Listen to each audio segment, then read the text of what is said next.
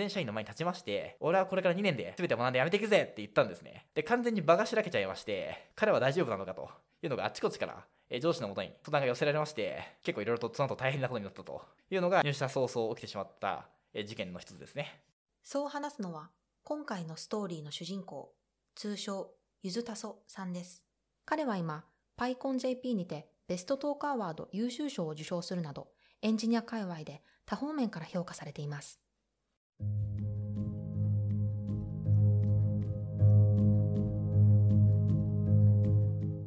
こんにちは森まりのです。ベンチャーキャピタル KVP でアシスタントを担当しています。ロールモデルはエンジニアのキャリアストーリーを紹介しエンジニアとしてのキャリアプラン形成に役立つ情報を伝えるポッドキャストです。今回は新卒時に大企業のリクルートを選択することによってその後のキャリアの幅を広げたエンジニアのストーリーを紹介します。ベンチャー企業でたくさんコードを書くことによってエンジニアリングを学ぶイメージを持たれる方も多いと思われます。ですがそれとは反対の大企業で彼は一体何を学んだのでしょうか？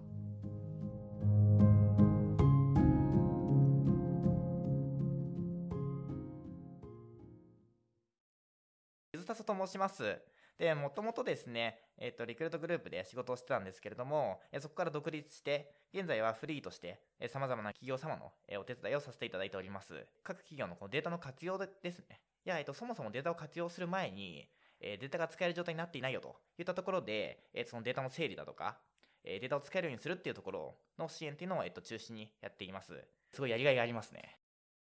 そんなゆずたそさんそもそもなぜエンジニアになろうとしたのでしょうか？で大学生がまあ授業をお手伝いすると。授業を企画して、え運営していくと。いう特別授業出張授業だったんですけれどもそこでですねスカイプを使った、え遠隔授業ということで、えーと、小学校の生徒たちと、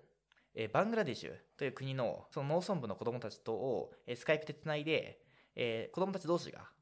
え自分たちの、ま住んでる場所から動かずにでもすごい遠く離れたところにいる。え同い年の子供たちと一緒にこうおしゃべりをするっていう国際交流の授業を企画したことがありました。どんなものを食べてるんですかとかっていう話だけなんですけど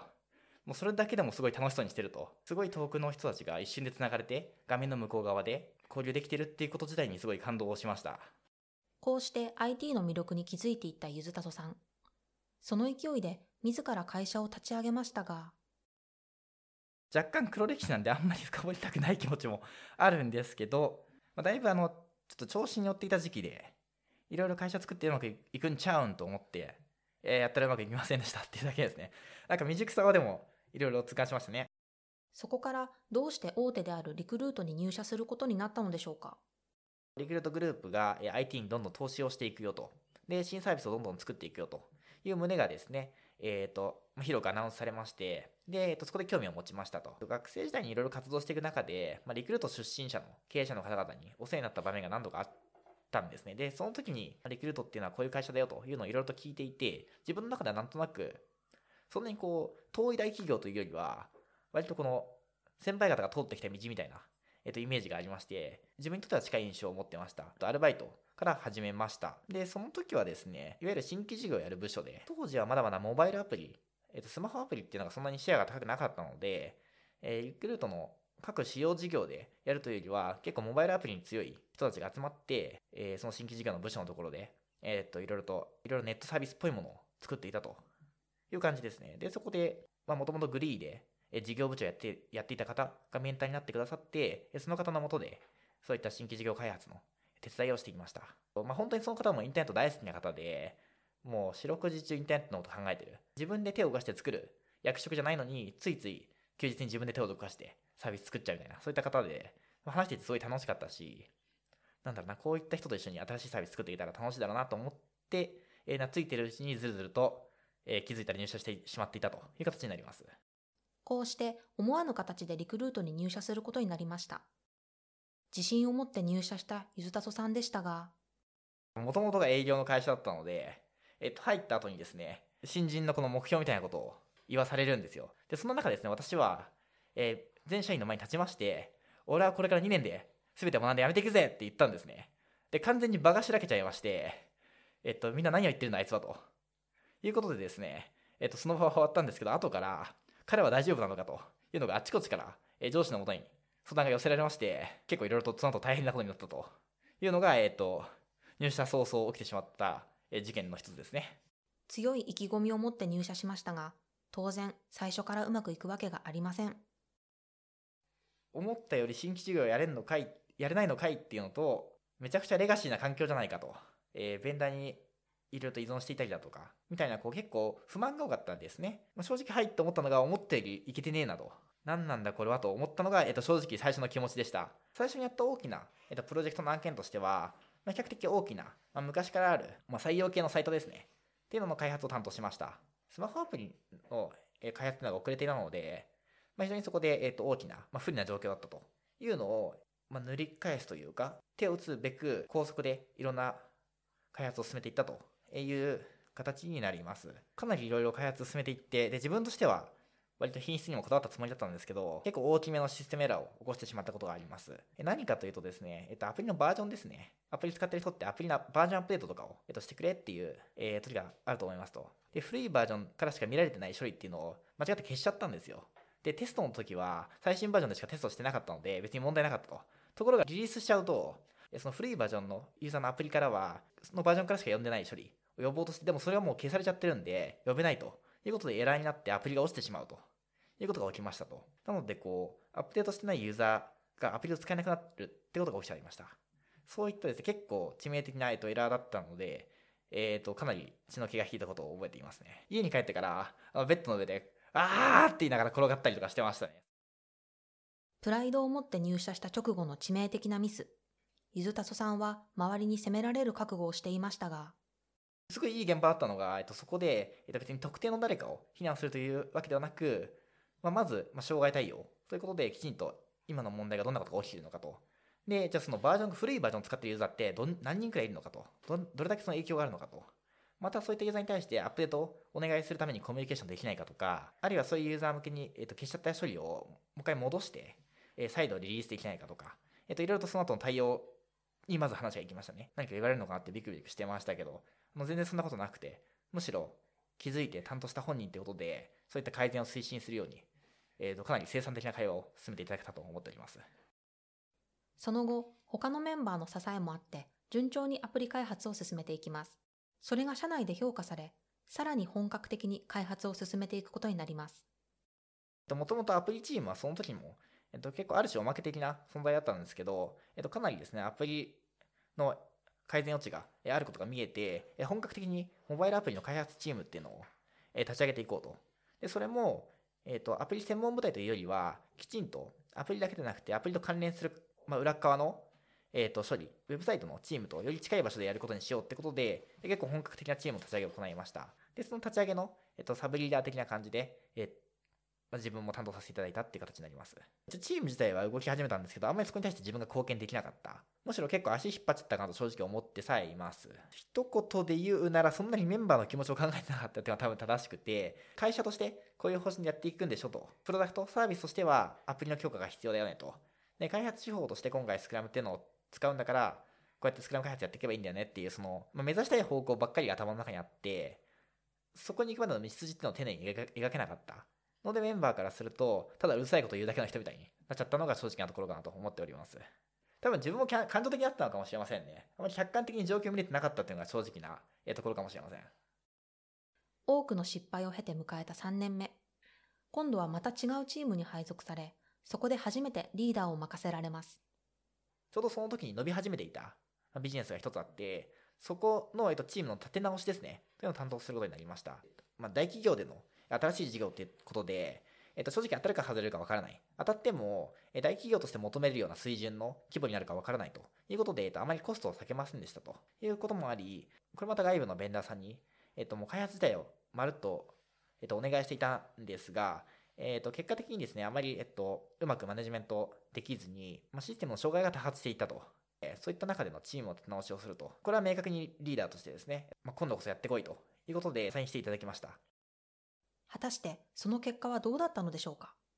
結果的にはうまくいきました。障害もどんどん減っていきましたし、えっと、チームとしても、まあ、メンバーの人たちからも、最初はこんなところに配属されて、正直たまったもんじゃないと思ってたメンバーが3ヶ月後には、まあ、こんな風に状況って改善するんですねという風に結構個別に言ってもらえたりもして、まあ、すごいやりがいがあったし役に立ってた実感もあったしかつそれがまあ大企業における新しいサービスがこううまく回っていくっていった意味でこの将来的には意味のある投資になったのかなと自分が未熟だったにもかかわらず結構メンバーがしっかり向き合ってくれたと。障害対応ってあのごまかしが完全に効かない世界であ今ユーザーがもう困って問い合わせ来ちゃってるんですね、まあ、すぐに対応しなきゃいけない、えっと、自分のこうプライドとか感情とかでわーわー言い争ってる暇ないんですよねもう。問題いかに解決するかってことにみんなの思考がフォーカスされるのでいろんな会話ができたかなと、えっと、思っております。でその中で実際にメンバーにとって、えっと、心理的に負担になるような、えっと、コミュニケーションってしてる余裕なくてですね、えっと、僕自身もそんなにこう強く何か押し付けるというよりはじゃあこの状況の中でメンバーにどういうふうに動いてもらえるのかっていうのはちょっともう全力で考えないと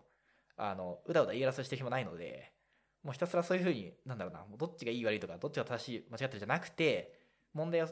解決して前に進むためにはどうしたらいいんだろうってなるともう自然と言葉遣いも丁寧になるというか なんだろう。あのそこでお互い喧嘩してる暇ないので喧嘩を起こさせない一切起こさせるようなコミュニケーションをしないっていうのはまあスタンスに変わっていたのかなと思っております。ちょっとカチンときた場面もきっとあったと思うんですけど、まあ、でも一旦飲み込んでくれたというかそういった中でじゃあどうしようかっていうふうに向き合ってくれた。で後からこっそりとこういう言い方が良かったんじゃないってちらっと言ってくれるみたいな。そういったメンバーの方々に伝えてもらったっていうのがあるかなと思っております。少しずつ少しずつ自分も変わっていったのかなというふうには思っております。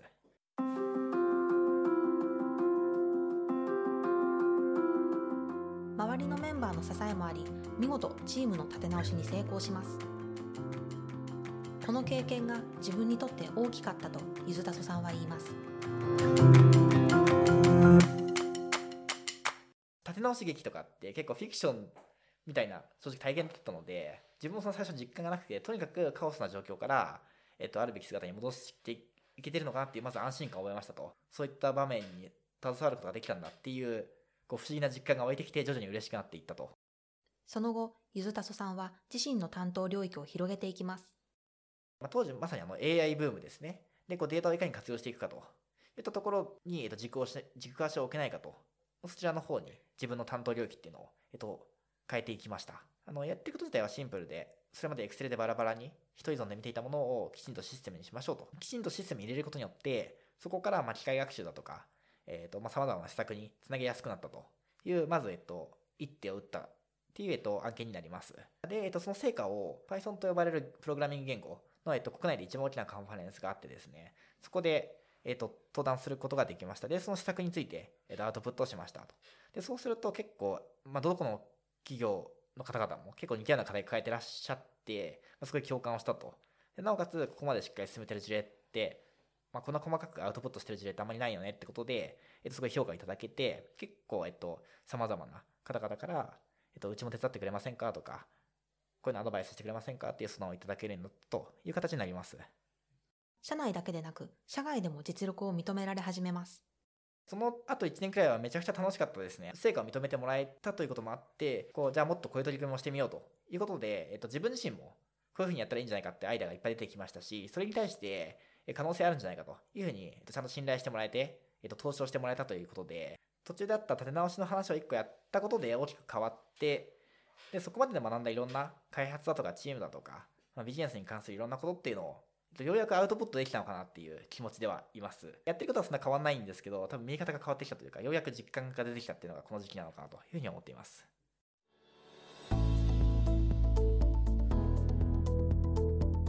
こうしていよいよリクルートでの最後の1年が始まりました結構いろんな社内のデータ活用に関する相談っていうのを受けるようになってきましたと。で、その一環で、えっ、と、まあ、新しい新規事業ですね、っていうのをやっていくよと、まあ、システムの設計開発を進めていったんですけれども、結構自分の中ではそこが転機だ一つの転機だったかなと思っていて、ここにアサインされたメンバーがみんな、いわゆるエースプレイヤーが集結したプロジェクトだったんですね。3つ4つかな下の、まあ、新人のメンバーとかもいたんですよ。で、えっと、結構新人が年々レベルが高くなってきていてですね、まあ、かなり優秀なメンバーが揃っていきましたよと。まあ、ソフトウェアエンジニアだったら誰もがいつかやりたいと思ってるような、結構有名な OSS へのパッチ当てだとか、っていうのも仕事のついでにやっちゃうような、そういったメンバーが揃っていて、まあ、一緒に仕事していてですね、まあ、正直ビビりました。普通にスタンダードが高いってのもそうですし、なんかその自分が技術を使って価値を出していくことに対して、すごい徹底したスタンスがあるんですよね、皆さん。で、こうやっていくうちにですね、だんだんと、なんかこれはもっとでかい舞台でというか、こうそれこそ最初に僕が学生時代やっていたような、スカイプで何かを変えるとか、こう IT を使ってもっともっとこういろんな人の生活だとか考え方を変えていくんだっていったようなそういったチャンスっていうのをもう自分で作っていってそこにこうこいつらを巻き込んでいきてえなみたいな。でこういったこと一緒にいろんなことやっていきてえなと。データっていう分野に足突っ込んでからってなんかそんなに新しいチャレンジができたというよりは結構それまでの延長上でしか動けてなかったなっていうのは正直ありますと。だんだんと、まあ、なんかパターンが見えてきたっていうのは正直あってなんかこう自分は心から正直楽しめなくなっていった。でそういった時にこの優秀な後輩たちが頑張ってるのを見て俺このままでいいんだっけなって思ったっていうのがなんか悔しかったしこのメンバーだったらもう絶対うまくいくだろうみたいなのも思ったって感じですねってなった時に自分が真っ先に思いついたのがえっと、外の会社のことだったんですね。まあ、データ活用ってところで、えっと、外部でアウトプットをして、いろいろと相談の声を相談いただくようになりました。で、副業をすごい始めて、いろんな会社さんの手伝いをしていたんですね。でそれがすごい自分にとっては面白くて、やっぱこう、扱うビジネスだとか、フェーズだとか、会社の規模とかも全然違うっていう中で、やってること自体はそんなに変わらなくても、そこでのこの考え方とかって結構全然違うなとか、いろんなメンバーがいるなとか、そういったこう日本中のいろんな会社様に自分がこうサポートできてるってのがすごい楽しかったりだとか、そこに充実感を感じたりとか、感じる機会がだんだん増えていってですね、リクルートを辞めたという形になります。リクルートを離れ、フリーランスで活動していく決断をします。寄せ書き的なやつとか、いろいろ書いてもらったりとか、こう、ワイワイやったりしましたね。いろいろしましたね。大体会社辞めるときって、まあ、そのメンバーで、えっ、と、集まって、オフィスの角に集まって、まあ、写真撮ったりしてありがとうございましたってやるんですけど、なんか私の時結構、あの、まあ、かなりいろいろあちこちで暴れたからではあるんですけど、まあ、いろんな方がすごい集まってくれて、結果的にその、働いてたその執務室でも入りきらないってことで、もっと大きなイベントスペースの方に移ったんですよ。そのイベントスペースで写真撮るのが今回初めてだったんで、なんかレイアウトが僕ら下手くそで、みんなが並んで写真撮る前に、あの、イベントスペースの椅子を片付けるのを忘れていて、集合写真の前に、えっと、椅子がたくさん並んでたと。で、人が結構ほとんど、え小さくポツンと写っていたという形でですね、すごい残念な、え集合写真になっちゃいましたね。ただまあそういったこう、なんだろう、最後ね、こう、うまく決まんなかったというか、でもそういうのもなんかこう、新しい場所でやろうとしたから失敗しましたみたいな、なんかある意味では、チャレンジゆえの失敗というか、なん、なん、なんですかね、なんかこう、締まらないのも含めて、失敗とかも含めて、自分らしい、なんかこう、終わり方だったなと正直思ってます。2年で辞める宣言をして、結果5年も在籍したリクルートでの生活。今、ゆずたそさんが思うことは、50年、60年続いてる大企業でも、で最初はすごいレガシーで、えー、とこんな環境でやっていけるのかなと思っていたんですけど、5年、6年経つとですね、あのメンバーたちがみんなどんどん頑張っていったってことで、IT 企業を名乗るのにそんな恥ずかしくないような会社に変わっていったのかなというのはすごい感じています。それこそ最初はスマートフォンアプリっていう開発がこうおまけだったのが、いつの間どんどんメインの開発になっていったりだとか、それまで Excel でデータを管理してたっていうのが、えー、ときちんとしたデータウェアハウスのシステムにデータを入れるよってなったりだとか、あとそれまで新人も別に全然コードをかけてなかったのが、まあ、その最後のプロジェクトでは新人でもガンガンその OSS にパッチやってるようなそういったメンバーが集まってきてそういったメンバーがメインで設計をリードしていくといったチームになっていったりだとか着実にこの IT を活用していく企業にふさわしい土台っていうのがどんどんできていってるのかなというふうに思っています。5年6年って長いっちゃ長いんですけどあのその期間でそういった変化の現場にいられたっていうのはすごい幸運だったなと思っています。そういうことを感じることができたっていうのはすごいかけがえのない経験だったなというふうに思っています。もしリクルートに入社していなかったら、今の自分は確実にないとゆずたそさんは言います。当時ですね確かにキャリアをどうするかを一瞬悩んだ時に紙でいろいろ書き出してたんですけどなんか全部ダメだったら最後なんか静岡で、畑をやるみたいな。でなぜ静岡かというと実家は静岡だからですそういった形で割とこう手元の選択肢から選んじゃう癖ってのは正直あるかあったかなと思っていて。で結構今回の話も全部そうでたまたまそういったチャンスが転がってきたからなんとか掴みましたっていうのが、えっと、多かったなと思っています。ので逆に言うとないチャンスを取りに行く力っていうのは今当時の自分にはなかったかなと思っていますと。なのでいろんなところでこう活動できるチャンスがなかったらきっと自分の実家がこうだからとか、まあ、そういった選択肢を選んじゃうんだろうなっていう気も正直してます。そういった意味だといいチャンスを与えていただいたなというふうに思っています。実績のある会社で働かせてもらってるからこそ得られたものってのはいっぱいあったのかなというふうに思っています。最後に、ゆずたそさんの今後のビジョンについて聞いてみました。その場その場で、えっとしっかりとチャンスをつかんでいきたいなというふうに思っていまして、生活だとか仕事の仕方が変わっていくっていう中で、えっとビジネス自体も変化を求められてると思ってますし、その中での一人一人のメンバーの振る舞い方とかも変わっていくんだろうなと思ってます。と今私がやってるようなデータを整備するっていう、まあ、サポート、えっと、エンジニアリングを通してその働き方を良くしていくってところ、サポートの延長上にそういった新しいビジネスとか価値だとか、えーと、新しい世界みたいなものができていったら、えー、とすごい素敵だなと思ってます。しそういったものに対して、えー、と少しでも役に立てていったら嬉しいなというふうに思いながら、えー、と最近の案件を、えー、日々頑張っているという形になります。これからのゆずたそさんのさらなる活躍に注目ですね。この番組はポッドキャストプロダクションピトバのオリジナルコンテンツです。番組の感想リクエストは https コロンスラッシュスラッシュ pitpa ピトパ .jp までよろしくお願いします。それではまた次回お会いしましょう。